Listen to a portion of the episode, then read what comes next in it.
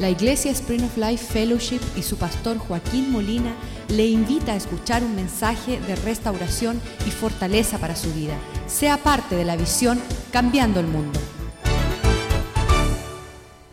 Señor, te damos gracias por tu bondad en este lugar. Te damos gracias por el privilegio de estar sentados en tu mesa, Señor. Donde el pan de vida va a ser partido, Señor, y tú tienes provisión y va a distribuir según nuestra hambre y sed de ti, Señor. Danos, Señor, hambre y sed de tu palabra. Pedimos que tu palabra sea una bendición para nosotros y que nos alimente y nos proyecte y nos dé visión y nos dé claridad como lámpara para nuestros pies, Señor. Tu palabra, Señor, luz a nuestro camino, que nos da entendimiento y hace del necio un sabio, Señor. Transfórmanos en tu poder. Tócanos con el poder de tu palabra como una espada de doble filo, Señor, en lo más profundo de quienes somos, Señor. Ahí corta, Señor, y traza la línea entre las intenciones y los motivos del alma, Señor, y el espíritu. Pedimos, Señor, que tú prospere tu palabra en el corazón y en la vida de tu pueblo, Señor, y que podamos alcanzar la medida y la plenitud de todo lo que tu palabra promete y todo lo que tú quieres cumplir a través de tu palabra, Señor. Que no retorne vacía. Te lo pedimos en el nombre de Jesús y el pueblo de Dios dice amén. El miércoles estuvimos hablando de la obra de Satanás en su plenitud. Cuando Satanás toma algo y la utiliza y la desarrolla y la perfecciona, llega a un conocimiento que podemos decir sin forma. Diga conmigo, sin forma. La obra de Satanás. Él roba la definición, la forma de las cosas.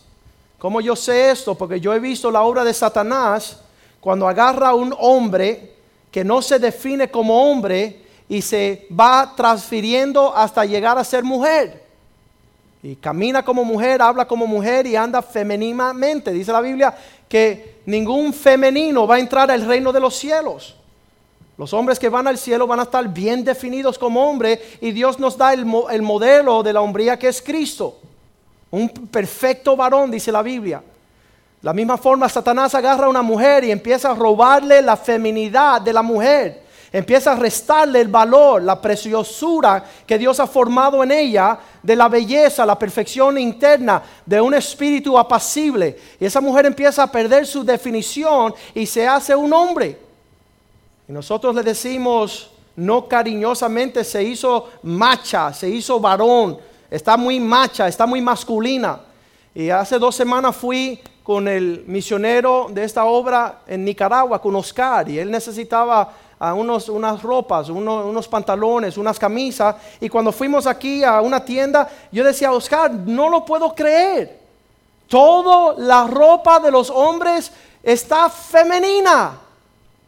Jamás en la historia de la masculinidad un hombre se pusiera una camisa con una flor. Y todas las camisas de todos los hombres ahorita están con mariposas y flores y bien lindos. Y han perdido su masculinidad. Y le podemos dar gracias a hombres como Michael Jackson y Ricky Martin. Estaba leyendo yo ahorita en el avión hacia Houston un artículo de la vida de esta celebridad Ricky Martin. Y yo decía, dice, y ahora en esta etapa quiere ser papá. Eh, qué tremendo que quiere ser papá, pero no quiere ser hombre. Tú no puedes ser un padre que es la masculinidad de un hombre perfeccionado para enseñar a los hijos lo que es un hombre cuando tú estás con otro hombre. Eso no es el orden de Dios. Y cuando nos bajamos del avión, estamos con el pastor Jimmy y estamos buscando nuestras maletas y llega un joven que yo tuve que hacer así, como mirar dos veces. Oye, era como, si no era Ricky Martin, era su primo Kiki. Y este hombre llega con un traje apartado, llega con una camisa con el botón aquí pegado y con los pechos afuera. Y yo dije, no puede ser. No puede ser que Satanás es tan malvado y tan perverso de restarle la hombría a los hombres. Y yo me acerqué a ese joven y le dije, ven acá, muchachito. Porque si alguien va a tener de nuevo para fregarla malamente, yo voy a tener de nuevo para llevarle sabiduría. Yo no voy a permitir que los malvados sean los que estén levantando su cabeza. Le digo, ven acá, joven. ¿En qué orquesta toca usted?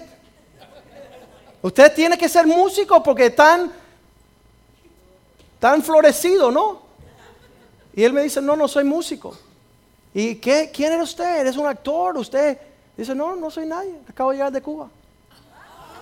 Soy, soy, eh, trabajo en una gasolinera. Bueno, diga, ¿cómo te llamas? Guillermo, mucho gusto. Yo me llamo Joaquín. Mira, Guillermo, ¿tú vives en Miami? Sí. Mira, te voy a dar mi tarjetita y mi teléfono. Cuando tú llegues a Miami, tú me llames que vamos a hablar del tema de la hombría. Vamos a compartir de lo que Dios hizo cuando creó al hombre. Vamos a, a ¿sabe por qué? Porque yo me crié sin saber lo que era un hombre.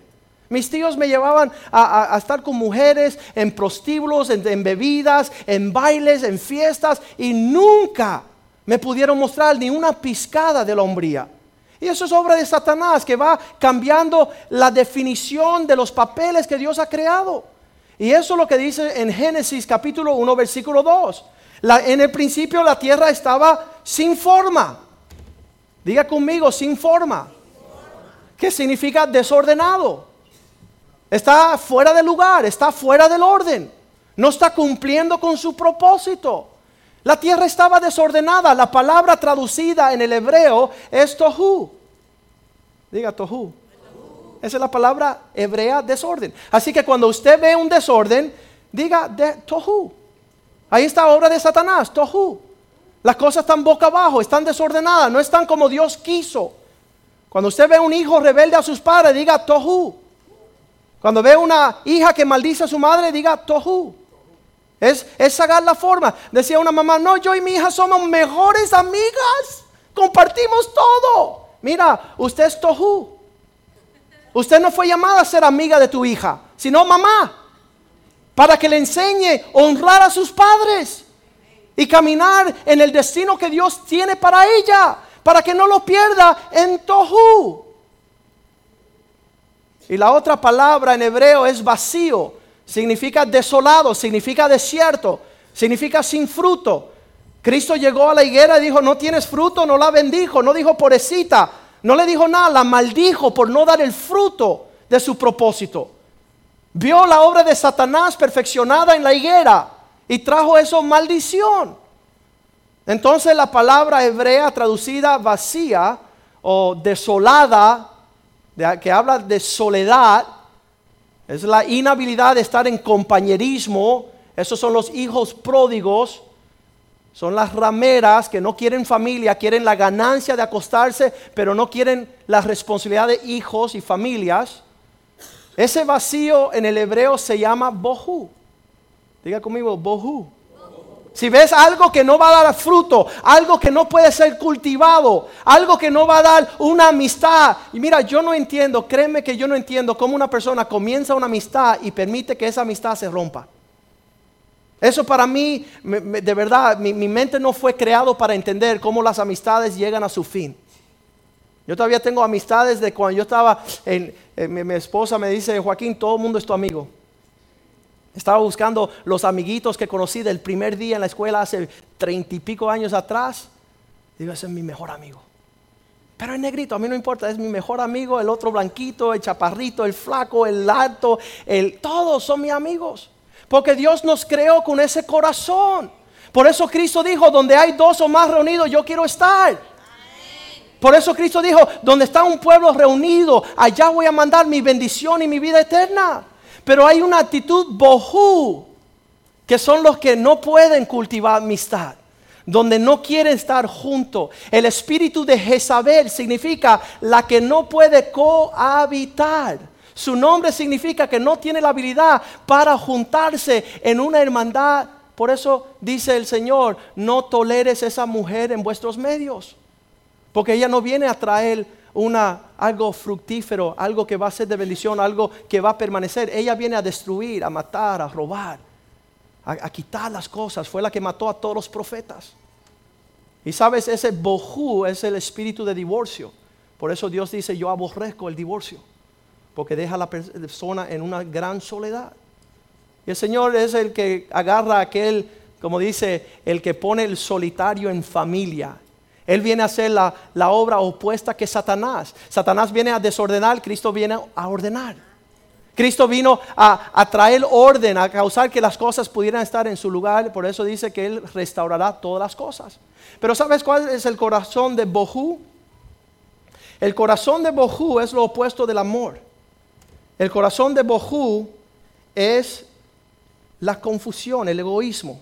Cuando una persona camina en el egoísmo, va a perfeccionar la soledad. Eso es lo que rinde una persona solitaria solamente piensa en ellos mismos, solo hacen cosas por ellos mismos, solo están pensando en sus gustos, están buscando su prioridad, están buscando su bienestar. Por eso la gente no quiere venir a la iglesia. Lo que anda en un espíritu de bojú no quiere estar en la iglesia, porque aquí hay una solamente, un solo espíritu, un solo propósito, el de Dios.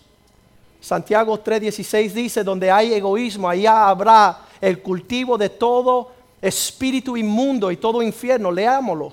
Leámonos para no ser así, porque donde hay celos y contienda, contención, allá habrá toda perturbación y obra perversa. Las dos palabras celos y contienda hablan del egoísmo. Hablan de siempre, si vamos a ir a comer uh, un alimento, si no hay lo que te gusta a ti, tú no llegas, porque tú eres egoísta. A mí me encanta cuando una persona dice, ay, yo quería comer perro caliente, estás comiendo hamburger. Yo dije, olvídese del hamburger, comamos los dos hot dog. Un perro caliente, vamos a compartir juntos, aunque yo pierda, para permanecernos juntos. Pero no es así hoy día en muchos cristianos. Por eso las iglesias están vacías. O tiene que suceder que el pastor esté alimentando como hizo este pastor en Chicago, donde hizo una de las iglesias más grandes se llama Willow Creek. El pastor se llama Bill Hybels. Y él empezó a enseñarle a todos los pastores cómo tener iglesias grandes. ¿Sabes cómo lo calculó? Dijo, denle a los que llegan todo lo que ellos quieran. Si quieren latte, cappuccino, ustedes le dan lo que ellos quieren y van a seguir llegando.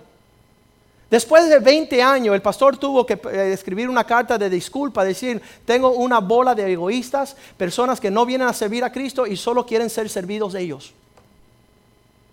He fracasado como pastor.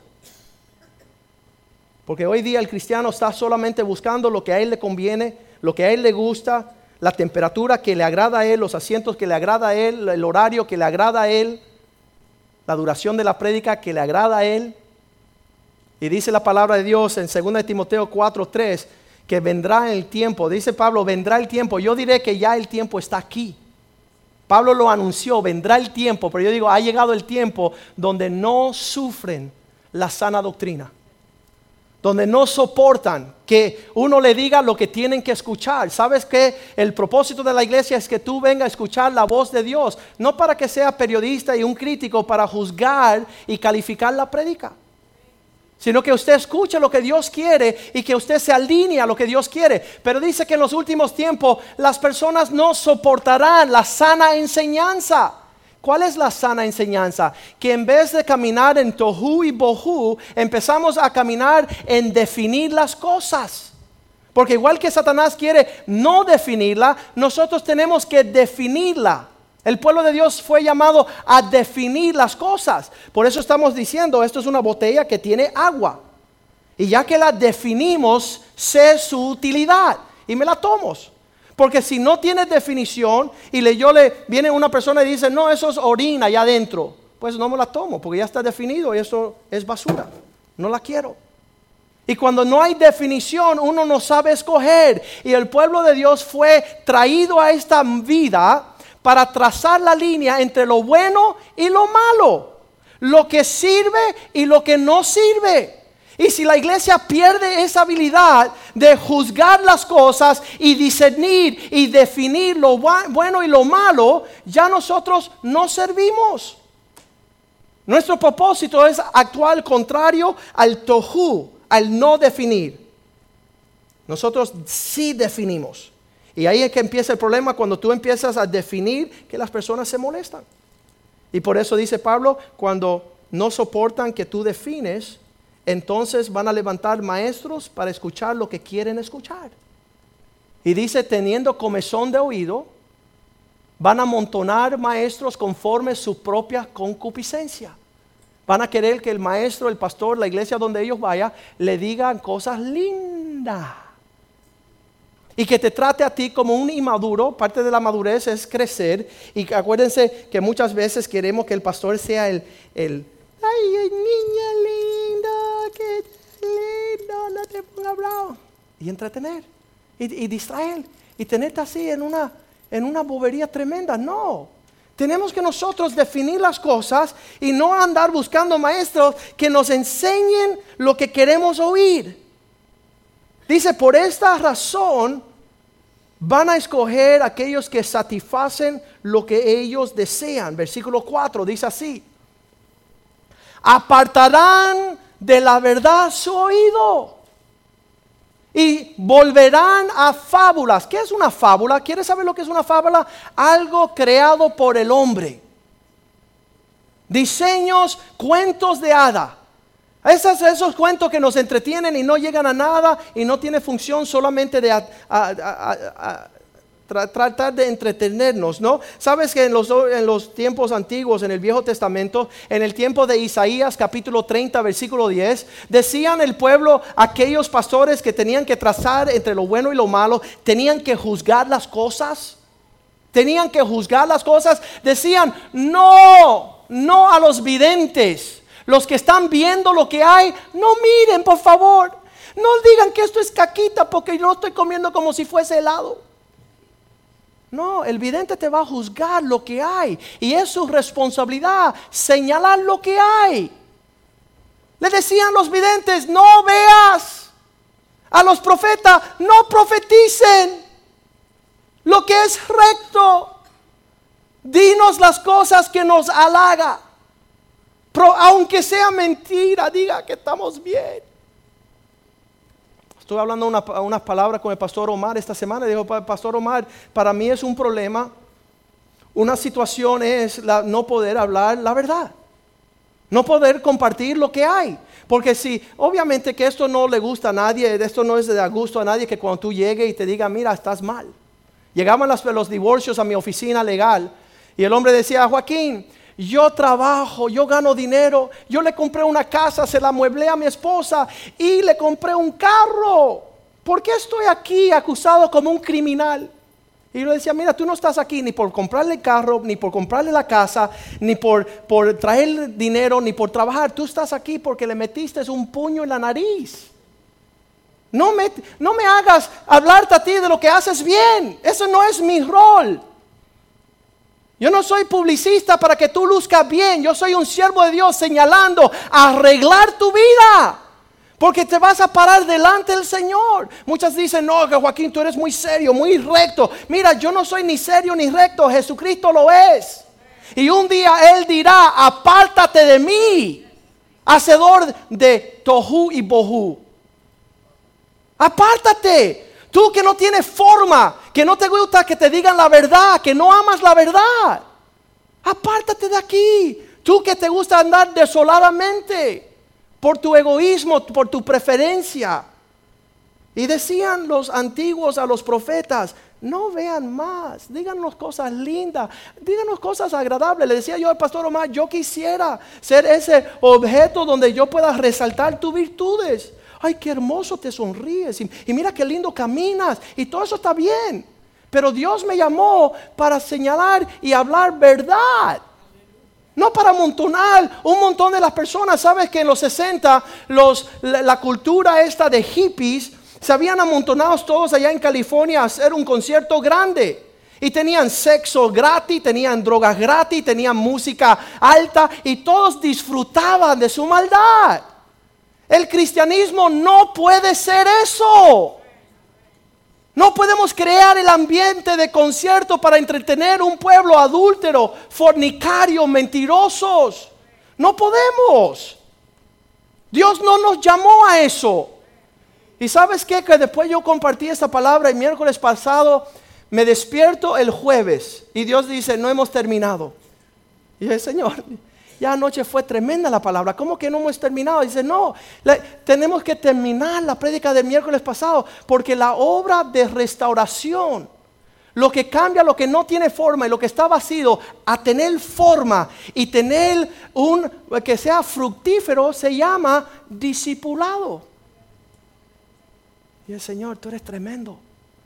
Por eso es que yo he llamado a mi pueblo a que hagan discípulos a disipular una nación, a disipular las naciones de la tierra. La obra que, que, resta, retorna, transfiere y transforma. La obra de Tohu y Bohu es el discipulado. ¿Y sabes qué? No nos gusta el discipulado. Y muchas veces pensamos que el discipulado es sentarnos en una aula a, a conocer doctrinas y papeles. Eso solamente es parte. Hemos, hemos Hemos tenido tantas, tantos programas de discipulados en los últimos 13 años. Mira, no queda, yo no creo que ni 10 discípulos. Han pasado cientos de cientos a través de esas, esas clases, pero no hay una transformación de carácter. Eso es lo que es un discípulo. Una persona que se dejó transformar el carácter. No una persona que se envaneció en conocimiento. No una persona que aprende las doctrinas y las enseñanzas. En 1 Timoteo 4.1 dice así, el Espíritu dice, en una forma bien declarada en los últimos tiempos, algunos apostatarán de la fe. ¿Y por qué apostatarán? Porque llegaron como creyentes y cuando escucharon el mensaje del discipulado se fueron corriendo. Todo el mundo le encanta ser creyente. El creyente escucha que Cristo fue clavado a la cruz. Cristo, tú fuiste clavado en la cruz para salvarme a mí, Señor. Señor, gracias por ese amor. Gracias por ese sacrificio. Lo recibo, Señor. Recibo lo que tú hiciste para que yo tenga vida eterna. Señor, de verdad que estoy agradecido. Amén. Esa es la salvación gratuita, lo que hizo Cristo, Él la pagó. El discipulado es algo totalmente diferente. El discipulado dice, oye, joven, ¿Disfrutaste tu salvación? Amén. ¿Te gusta la iglesia? Amén, amén. ¿Te gustan los cánticos? Amén, amén, amén. Ok, ahora es el tiempo tuyo montarte en la cruz. Ahora es el tiempo tuyo, hermanita, hermanito, de que te claven a ti. No, no, tú me tienes que enseñar cómo es eso. Sí, eso se llama discipulado. Te vamos a enseñar a sufrir por la causa de Cristo. Te vamos a, ¿sabes cuando estamos preguntando, ¿eres un verdadero discípulo o estás aparentando nada más? Los verdaderos discípulos son aquellos que disfrutan el sufrir por causa de Cristo. Dice en esos tiempos, muchos se apartarán, algunos se apartarán, porque seguirán a espíritus engañosos, enseñanzas de demonios. Primera de Timoteo 4.1, ahora el 2. ¿Cómo que enseñarán? Seguirán aquellos espíritus engañosos. Versículo 2, 1 Timoteo 4, 2. Estos son los que aparentan, los hipócritas. Los que están jugando un papel, los que están detrás de una máscara.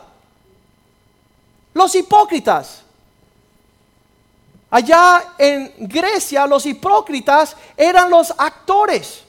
Le decían hipócrita. ¿Y qué son las celebridades de hoy día? Son los hipócritas.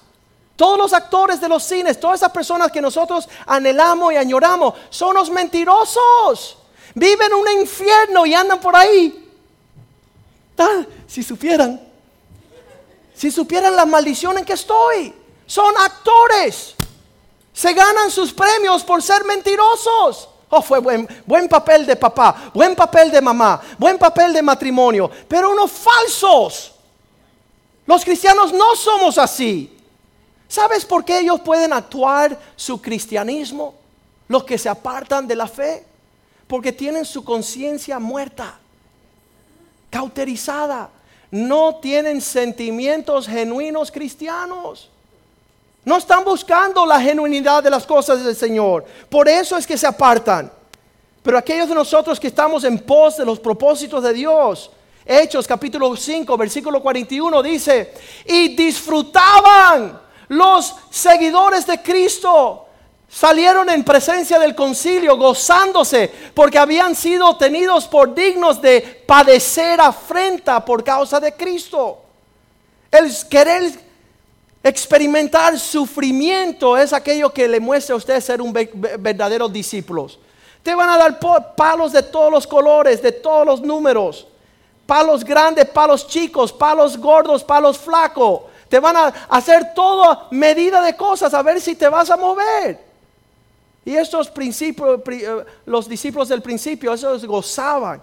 En lo que más difícil se hacía la obra, más dispuestos estaban ellos a cumplir con su Señor. Desarrollando el conocimiento de cómo ser discípulo. La palabra discípulo significa el que aprende. Y tú no puedes aprender si no te callas la boca. ¿Tú te imaginas estar en una aula y el maestro está enseñando y tú quieres hablar todo el tiempo?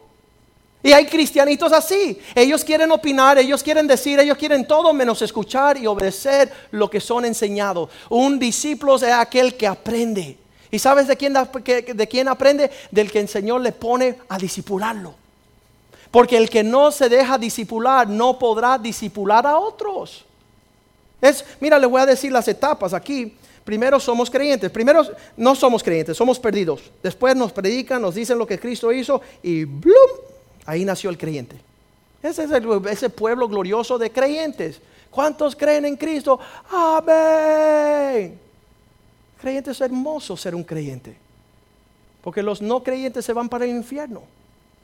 Entonces dice, el creyente que escucha a Dios empieza a seguirle a Él para hacerse discípulo. Y todos han sido llamados a ser discípulos de Cristo. Y cuando ya tú te haces discípulo, ya tú tienes la capacidad de discipular y enseñar a los demás lo que a ti te enseñaron. Pero si tú que no eres un discípulo, vas a estar discipulando, ¿qué esperanza habrá? Llegamos a Houston, el pastor y yo, y nos sentamos en una bus esperando cruzar a nuestro carro, y una familia todita se sentó ahí. La mujer decía, a mí me encanta Marcos Witt, yo voy al concierto. ¿Y usted es creyente? No, pero me gusta su música. Pero no eres creyente, no. Pero no vas a una iglesia, aborrezco la iglesia. Mira, jamás me vas a encontrar en una iglesia. Pero me encanta Marcos Witt. ¿Y tu esposo? Ah, no, él no le encanta ni Marcos Witt, ni la música, ni la iglesia. Y casi siempre dudo que él me quiera a mí también. Y la hija, la hija no tenía ninguna órbita de nada. Y así se ha llegado el pueblo cristiano a degenerar y perder su definición. Y hoy día cualquier cosa se llama cristiano. Cualquier animal feo se llama cristiano. Pero discípulos hay poco. ¿Por qué? Lucas 6:40 dice el Señor, el discípulo nunca será mayor que su amo, mayor que su maestro, superior a aquel, aquel que lo enseña. Tenemos personas que tú le enseñas dos meses y ya quieren opinar sobre el pastoreo. Tú le enseñas sus primeras dos clases y dices, eh, ya cuando yo sea pastor, mira, nunca vas a ser pastor por esa falta de respeto, porque el discipulado es entrenar la actitud interna. Es un limpiar, a, a, honrar. Y tú no tienes capacidad de honrar a nadie. Por eso nunca vas a ser un discípulo. Cristo dijo, el discípulo nunca será superior que su maestro. Mas todo el que fuera entrenado, todo mundo que se permite entrenar, todo mundo que se deje enseñar, será como su maestro. La única esperanza que tú tienes de ser un discípulo y dejarte discipular. ¿Quién te discipuló? Mi suegra. Qué bueno. Entonces nunca será mayor que tu suegra. Dejemos que el Espíritu de Dios nos guíe. Dejemos que la mano de Dios, como un alfarero que moldea el vaso para el uso del rey, para que Dios te use. Y la persona que Dios te puso ahí a perfeccionarte, sufre ese padecimiento para que seas un verdadero discípulo. Deja que el Señor te entrene de ser un creyente a ser un discípulo para que un día puedas entrenar y así cambiar el mundo. El 90% de los cristianos no se dejan discipular hoy día. Por eso andan brincando de una iglesia en otra. Un amigo mío que ya tiene tantas iglesias donde él va, que los pastores dicen, mira, conozco muchas ovejas que tienen un solo pastor, pero tú eres la única oveja con muchos pastores. Tú eres un cabro. Tú eres un chivo. Anda chivando en todos lados. Dice que en Australia han hecho una cría entre la oveja y lo que es el, chivo, y le dicen en inglés sheep and goats, le dice gips. Un poquito de las dos palabras la unen, ahí un animal extraño, eso es lo que somos muchas veces. Mira el corazón de David en el Salmo 119, 59. Lean conmigo, por favor. Salmo 119, 59. Dice, Señor, un día andaba torpe en mis propios pensamientos. Yo medité en mis caminos y cuando me di cuenta que soy un desastre, volví mis pies a tus testimonios. Ese es el comienzo. Él, se hizo creyente allí.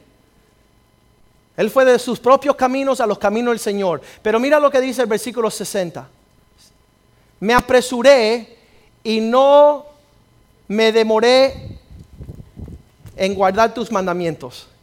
De no ser creyente a ser creyente a querer que los discipularan. Me apresuré. No te detenga. Ahorita empezamos nuestra escuela de discipulado. ¿Cuántos van a estar? Pocos. Pocos van a estar. Porque la mies es mucha, pero poco los obreros, poco aquellos hombres y mujeres fieles. Dice, me apresuré rápido para guardar tus mandamientos. No lo dejé para el año que viene, no lo dejé para, para en cinco años. Tengo que apresurarme. Los tiempos son ya. Hoy es el día. Versículo 61 dice así, y me aparté de los impíos que me rodeaban, de los cristianos que aparentan, que son falsos, que no se dejan entrenar, que no se dejan preparar, que no son verdaderos discípulos son creyentes, pero ya desarrollados, reprobados en cuanto a la fe. Mas tú, Señor, no me permites olvidar los propósitos que tú tienes conmigo.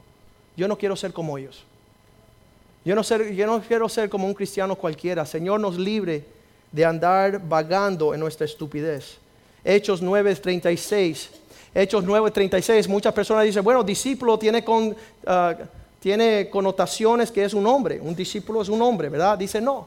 Dice, había entonces en Jope una discípula llamado Tabita, que traducida se llama Dorcas. Esta abundaba en buenas obras y en limosna. ¿Qué hacía? Una mujer discípula, una mujer que se deja entrenar. ¡Qué maravilloso! Una mujer que se deja hablar. ¡Qué increíble!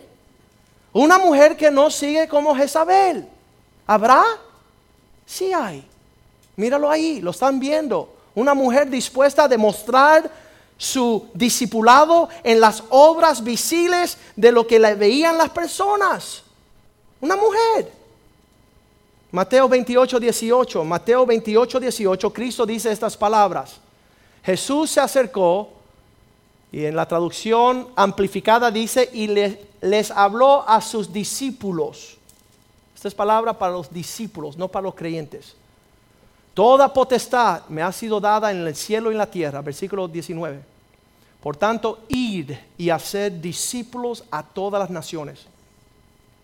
La encomienda para los discípulos es ir a discipular, a entrenar, a preparar un pueblo que hable, que piense, que camine, que actúe, que ponga sus prioridades. ¿Como quién? Como un verdadero discípulo no como un creyente, no como aquel que cada vez que tú le hablas de un discipulado te está hablando el día que se entregó a Cristo. Qué lindo que te entregaste a Cristo. ¿Cuándo te va a entregar a la cruz? Porque dice Cristo que si no cargas tu cruz y te niegas a ti mismo, no eres digno de ser su discípulo. Si no caminas como un discípulo, jamás podrás discipular. Versículo 20, enseñando a estos nuevos discípulos a obedecer. Si es que yo no obedezco todavía, Señor, entonces no vas a poder discipular. Que guarden las es que yo no guardo nada. Las cosas que yo mando es que mi esposa es la que manda. He aquí yo estoy con vosotros. El discípulo verdadero es aquel que camina diariamente en todo lo que hace con Cristo. Donde quiera que está, cuando quiera que está, donde quiera está, Cristo está allí. Es un caminar con Cristo. Y un creyente le dirá, Señor, gracias por lo que hiciste en la cruz, pero me tengo que ir a la discoteca ahorita. Gracias por lo que hiciste en la cruz, pero tengo una aventurita por ahí con una amante. Gracias por lo que hiciste en la cruz, pero no me toca a mí. Eso no es un discípulo.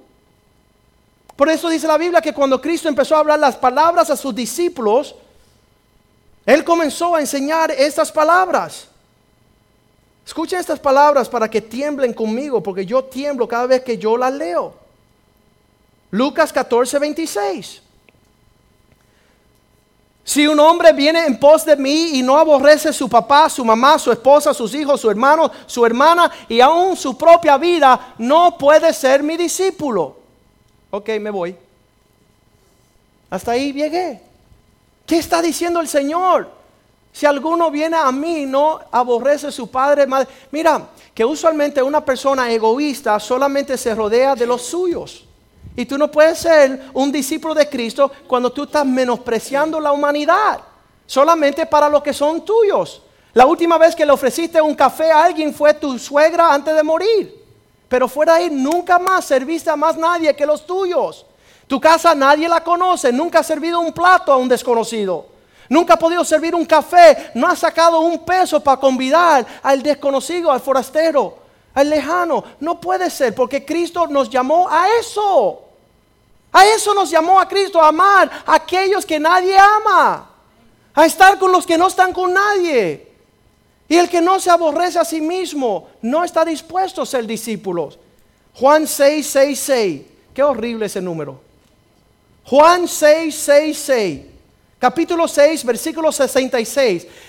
el versículo más odiado en toda la Biblia. A partir de ese tiempo, muchos de sus discípulos volvieron atrás y ya no andaban más con él. ¿Por qué?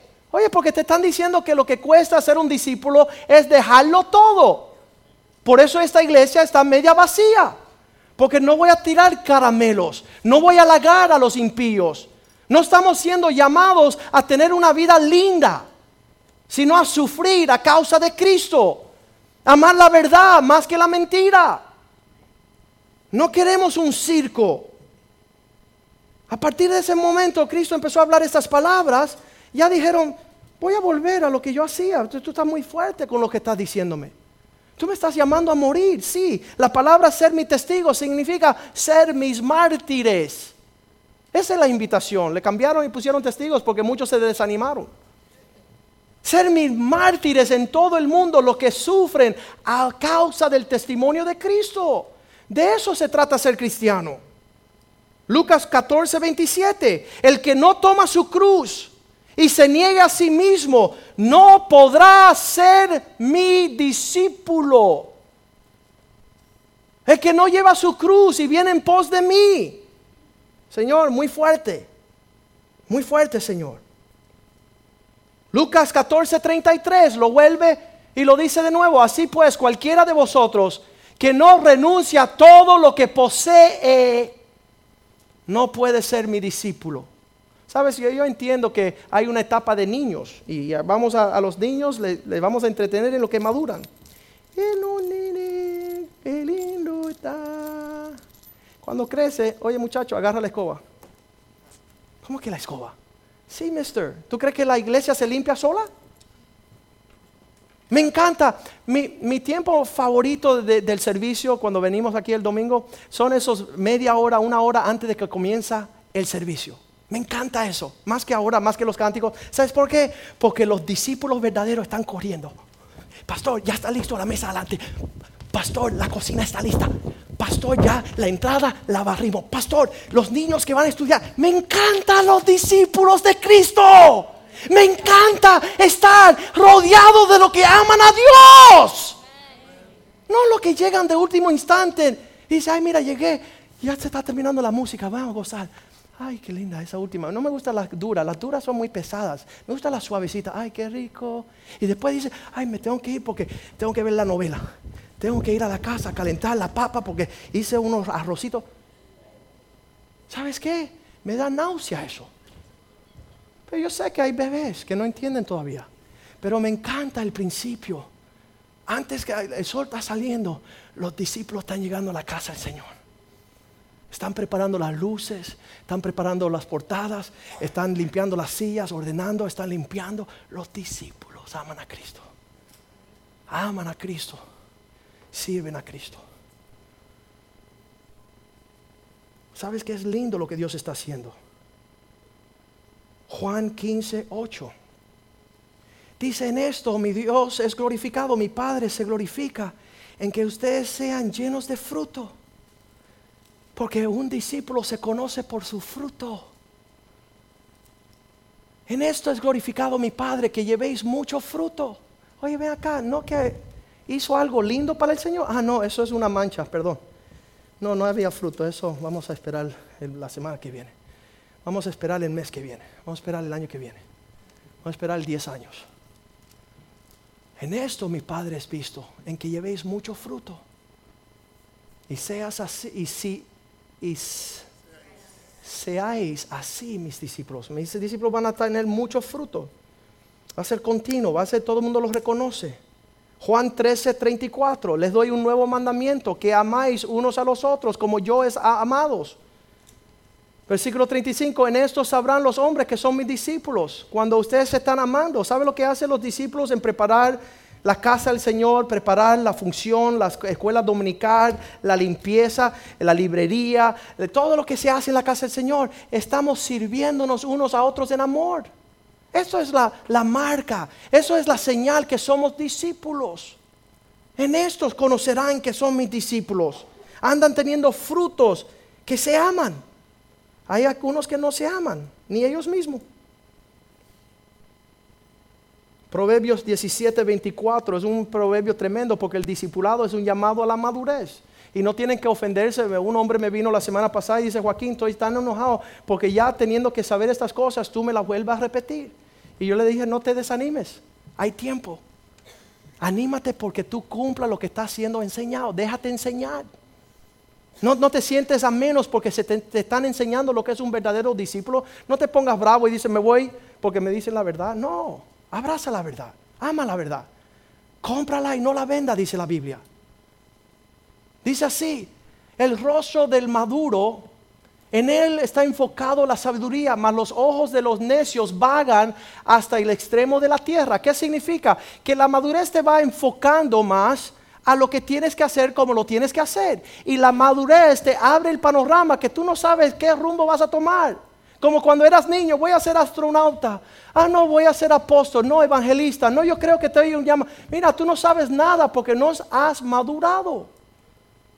El entendido sí tiene el enfoque de la sabiduría, mas el ojo del necio está vagando. Él no sabe si va a servir a Cristo aquí, o si va a servir a su esposa aquí, o si él no sabe nada. Está vagando. Un día lo ve en la esquina con un letrero, el otro día lo ve en otra función. ¿Sabes que le estaba compartiendo yo a los hombres el martes que yo me crié en una iglesia de inmaduros? ¿Por qué inmaduros, Joaquín? Porque todos los años cambiaban su nombre. Todos los años. Ministerio, primero casa de joven, qué lindo. Después, ministerio de música, music ministry, qué lindo. Después, casa de alabanza, qué lindo. Y después, casa de qué sé yo ni qué. ¿Sabes qué? No éramos nada. Todos los años cambiaban su nombre. Era como el que vive en la casa de un bandolero que toda la semana se tiene que cambiar su apellido. Primero soy Rodríguez, no, soy González, no soy... Tienes que cambiar quién tú eres porque no eres nadie. Sufrí de esto de mi niñez en la escuela donde yo iba, era una escuela horrible, no era cristiana y todos los años cambiaban su mascota. Entonces por toda la ciudad decían, aquí vienen los, ni sabemos porque cambian todos los años. Los águilas, yeah. Y todos los águilas. El próximo año eh, uno estaba aspirando a ser águila. Eh, no, somos ahora guerreros. guerreros. Y todo el mundo, quiero ser guerrero. Y el próximo año, no, somos pantera. Ay, qué bueno. ¿Sabes qué? No fuimos nada. Cuando me fui a graduar, quería poner la mascota en mi anillo y decía, ¿qué somos? Somos psicópatas. Somos esquizofrénicos, no somos nada. Porque aspiraba a ser un águila. Salí siendo menos que un pavo una gallina rebuscando la porquería. ¿Vamos nosotros a cambiar el mundo o no? Y si no estás aquí para cambiar el mundo, no tienes que estar calentando sillas, sino preparándote para cambiar las naciones. Aquí no estamos haciendo otras cosas, no estamos en entretenimiento, no tenemos conciertos lindos. No, estamos preparando discípulos de Cristo. Un arte que ya no se prepara en las iglesias. El año pasado el Señor me dio una enseñanza, decía, en una mueblería hacen, en una zapatería hacen, y en una iglesia, no, unos locos hacemos nosotros. Quiero ver un verdadero loco, cásate con un cristiano de 20 años que no es un discípulo. que no sabe ni quién es, ni dónde va, ni quién es su pastor. ¿Y tu pastor quién es? Un buen hombre. No sabe ni el nombre del pastor. Porque no tienen pastor. Andan como ovejas descarriadas, cada uno buscando su propio asunto. No se identifican con nada. Son niños inmaduros llevados, Efesios 4:14, llevados por cada viento de doctrinas. Oh, ahí está el mover de Dios. Oh, ahí está el mover de Oh, ahí está el mover. Mira, el único que se está moviendo eres tú. Tú estás moviéndote a lo que no es el mover de Dios. Porque el reino de Dios está en ti, perfeccionando tu carácter, para ser útil para el Señor. Decían de Juan el Bautista y pensaban venir a ver un matorral que, que solamente se iba con la popularidad. ¿Qué le gusta a la gente? Lo voy a hacer esta semana. ¿Qué le gusta? Por favor, díganme lo que le gusta. ¿Quieren helado? Se lo doy. Un pastor en, Norte Carolina hizo así, alquiló un helicóptero, lo llenó de 10 mil huevitos, huevitos de la fertilidad del Medio Oriente, esa, ¿verdad? De la diosa de la fertilidad. ¿Qué tiene que ver huevitos con los cristianos? Nada. Pero si tú quieres atraer un montón de, ¿cómo se le dice para no ofender? Neófitos. un montón de, inmaduros que quieren huevitos. Mira ya ese, huevito, si hubiéramos dos mil años en el cristianismo, ya está asado, está quemado. ¿Cómo está el huevo ese? Ya está refrito el producto de estar tirando huevitos para traer lo que quieren jugar con huevitos. Y la iglesia en un instante se llenó de cinco mil personas. Tú le dices a uno de esa gente, ok, es hora de freír el huevito y se fueron todos los hueveros. Porque no quieren servir. Quieren pastores que puedan darle cosquilla. Ay, tú me haces sentir tan bien, pastor, gracias. Mateo 3.3, me encanta que dice la Biblia que, que, cuando se levantó Juan el Bautista, porque fue un gran hombre, porque él dijo, hey, es tiempo de darle forma a las cosas. Este aquel que vino el profeta Isaías cuando dijo, voz de aquel que clama en el desierto, preparar el camino del Señor, enderezar las veredas, enderezar las sendas, arreglar lo que está chueco, cambiar lo que está mal, habla con lo que está torcido, deja de torcerlo, deja de estar usando palabras que no tienen provecho, que no tienen ganancia. Un discípulo es sabio en pensamiento, en palabras y hechos, para poder dar huellas para dejar un legado, para dejarle al pueblo de Dios el propósito de Dios. Y no creo que estamos aquí para otra cosa. No estamos en existencia sino preparar a vuestros hijos a ser verdaderos seguidores de Cristo. A mí me encantan los jóvenes de este lugar que llegan a un lugar y saben si están vendiendo fufú de plátano o, o cosas reales, que saben juzgar, saben discernir, saben ¿Saben lo que es? Dice el Salmo 127, nuestros hijos se pararán en, el centro de la ciudad, en las puertas de la ciudad. Y ellos sabrán hablar con sus enemigos. Cuando venga Satanás, cuando venga un cristiano, cuando venga un impío, me encanta porque se van de esta iglesia a otras iglesias, empiezan a invitarlos allá, a descarriar los discípulos. ¿Sabes que lo decía allí? Vamos a leerlo bien rapidito en Hechos capítulo 20. Pablo decía que vendrán lobos rapaces. Aquellos que van a tratar de traer a los discípulos, ni siquiera a los creyentes. El anhelo de Satanás es mucho más que desviar a un pobrecito creyente, sino él quiere desviar a los verdaderos discípulos. Dice, vendrán estos malvados a querer desviar, creo que es Hechos 24. No, ahí está. Hechos 20, 29. Hechos 20, 29 dice, yo sé esto, que después que yo me vaya, entrarán de medio de vosotros lobos rapaces. ¿Tú quieres saber lo que es un lobo rapaz? Vas a ver ahora. No van a perdonar el rebaño. Versículo 30.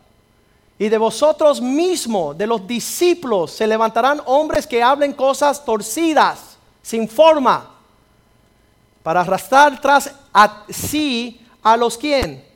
A los discípulos. Si tú ves a un hermanito hablando algo torcido, tú le dices, oye, tohu. Y dice, ¿cómo que? Sí, tú eres tohu, sin forma. Tú andas deformando todo.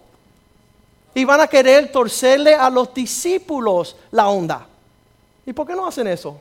¿Y por qué no marcan acá? Ayer me llamó una iglesia, querían votar su pastor de la iglesia. El pastor, estamos aquí en la ciudad, alguien nos dio su nombre, que tú eres un hombre que, que, nos puede ayudar. Queremos votar a nuestro pastor. Bueno, dice la palabra de Dios que no levante una acusación ante un anciano a menos que tenga dos o más testigos. ¿Cuántos testigos tienen? Una mujer. Entonces, ¿ustedes por qué están usurpando la palabra del Señor cuando dice la palabra que no levanten acusación a menos que haya varios testigos? Ah, pero eh, nosotros somos más me dijo un nombre de una denominación, pero no me dijo, nosotros como tales no nos llevamos tanto por la palabra, sino por nuestras directivas corporativas de nuestra denominación. Ah, qué bueno. Entonces yo no les puedo ayudar, porque yo nada más que conozco lo que dice la palabra. Tenemos que nosotros conocer la palabra. Dice el Señor allí, voy a terminar con este versículo, dice que si van a ser mis discípulos, Juan 8:31. Le dijo a aquellos creyentes, a los judíos que habían creído, esta es la sección, salieron de la incredulidad a creer, están de creyentes, no son discípulos. Le dijo entonces Jesús a los judíos que habían creído en Él, si vosotros permanecéis en mi palabra, seréis verdaderamente mis discípulos. Tú no puedes llevarte por cualquier otra cosa que no sea la palabra de Dios. Por eso cuando tenemos nuestro discipulado, el profesor Julio, que está ofreciendo su tiempo, está ofreciendo su conocimiento de haber sido discipulado y está ofreciendo una matrícula para que usted venga a conocer la palabra. Porque usted no puede ser un discípulo y estar hablando lo que la palabra no habla. Estar enseñando lo que la palabra no enseña. Está diciendo lo que no debes de decir. Porque un verdadero discípulo es aquel que permanece en mi palabra. Pongámonos de pie esta mañana. Y vamos a decirle al Señor, Señor, queremos que tú nos ayudes a llegar a ser discípulos. Queremos caminar como discípulos, queremos hablar, queremos ser sagaz, queremos ser maduros, queremos cumplir con el mandato que tú nos diste. Las últimas palabras que Cristo habló fue ir a todas las naciones y hacer discípulos de todos los pueblos.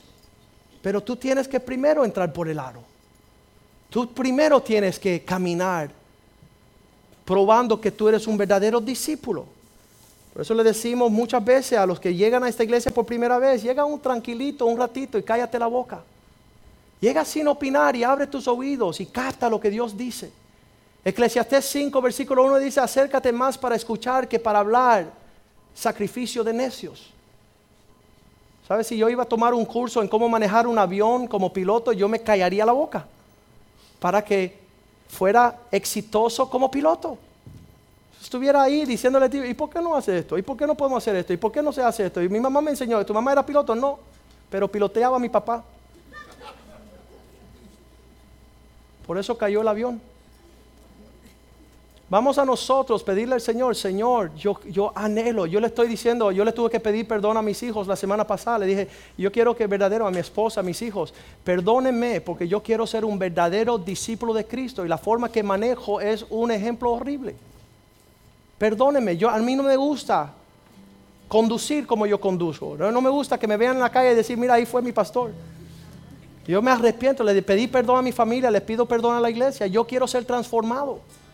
Yo quiero de verdad que Dios cambie en mí todo lo que tiene que cambiar. Y llevo 30 años en este caminar y quiero que Dios cambie mi forma de pensar, mi forma de hablar, mi forma de vestir. Mi hijo con 12 añitos se paró los crespos como Ricky Martin. Y él dice, papá, yo ni conocía a Ricky Martin, sí, pero tú veías que todo el mundo tenía los pelos parados y te los paraste también. Y yo te dije a ti no, porque nosotros no seguimos a Ricky Martin, seguimos a Jesucristo. Y nos enseñó a negarnos a nosotros mismos. Sé que queremos hacer estas cosas, pero los verdaderos discípulos de Cristo se niegan a sí mismos.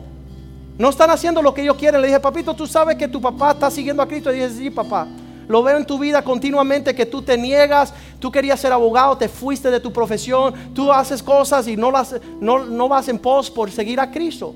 Y entonces le dije, entonces nosotros como familia estamos siguiendo aquel que nos enseñó negarnos a nosotros mismos. Honrar a nuestros padres, no porque nosotros sabemos más, sino porque Cristo dijo que el que no se niega a sí mismo no puede ser discípulo. Proverbios 20:20 dice que el que maldice a su mamá el que aborrece a su papá, su lámpara, su manera de ver la vida se apagará en una oscuridad tenebrosa. Cuando tú no dejas que tu papá hable, esposa, cuando no dejas a tu esposo hablar, hijos, cuando no escuchan a sus papás, se están desviando al rumbo del propósito de Satanás, que es tohu y bohu, sin forma y desolado. Lo que cantamos esta canción, si no eres creyente esta mañana y quieres creer, quieres confiar en lo que Cristo hizo en la cruz, te invito a aceptar a Cristo. Qué lindo que llegaste el día que estamos hablando a los maduros. Porque un día queremos que tú madures y que crezcas. Y que seas fiel para seguir a quien tu alma, a quien tu alma alma. Y que un día tú le digas, Señor, estoy juntamente crucificado con Cristo. Ya no vivo yo, sino que Cristo vive en mí. Esa es la meta. Ese es el deseo de Dios para nuestras vidas. Y en dando ese ejemplo, podemos dejarle ese ejemplo a nuestros hijos, a nuestras iglesias, a nuestras ciudades, a este mundo que Dios nos llamó a cambiar. El altar está abierto. Si quieres creer en Cristo, ven adelante.